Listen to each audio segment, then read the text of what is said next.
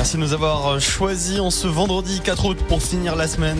Pour vous informer, Alicia Castera, c'est à mes côtés. Bonjour Alicia. Bonjour Guillaume, bonjour à tous et bienvenue pour Les in- l'info, oui. Les infos, justement, avec une bonne nouvelle. Eh oui, on, on- on désespérait de vous le dire un jour, mais après des semaines de lutte et de rebondissement, ça y est, le FC Annecy est bel et bien maintenu en Ligue 2. Annecy où la fête du lac se déroulera demain soir. On parle gradin et feu d'artifice dans un instant.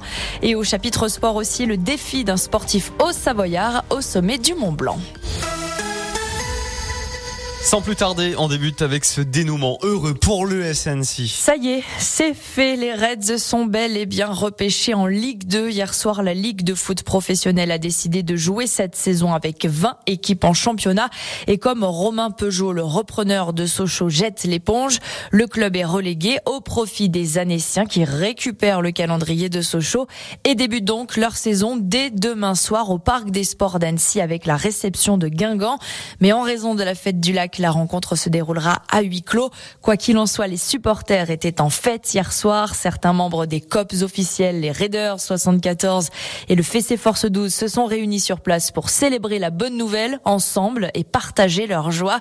Et pour vivre ensemble justement ce premier rendez-vous avec le public, eh bien, il faudra attendre le 19 août avec la réception de Dunkerque sur Annecy. Un mot également de foot féminin, Alicia. La phase de poule de ce mondial s'est conclue hier avec la qualification des Colombiennes. On connaît désormais les 16 équipes qui joueront les huitièmes de finale de la Coupe du Monde. Elles vont se dérouler à partir de demain samedi jusqu'à mardi prochain pour terminer avec cette inattendue France-Maroc. Comme beaucoup de vacanciers, vous avez peut-être prévu de prendre la route demain samedi. Eh ben, vous ne serez pas les seuls. La journée sera la plus difficile de l'été, selon Bison Futé, qui a classé ce samedi en noir dans le sens des départs. C'est le fameux chassé-croisé entre les juilletistes et les haussiens.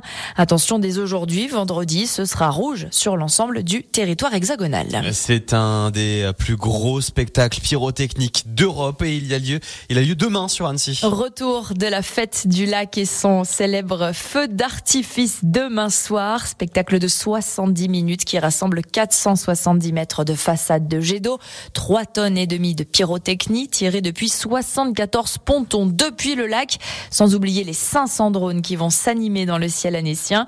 Patrice Parlant est artificier, régisseur général de la société pyrotechnique Art et Feu.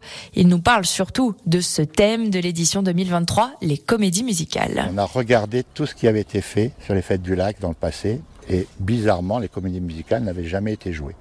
Et on a trouvé qu'avec le Pont des Amours et ce fameux lac, ça allait être un spectacle extraordinaire.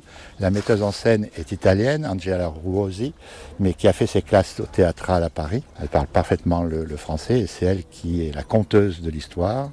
Très belle voix italienne avec ses petits airs qui roulent. Et surtout des, des, des musiques que tout le monde connaît, bien évidemment, françaises et internationales.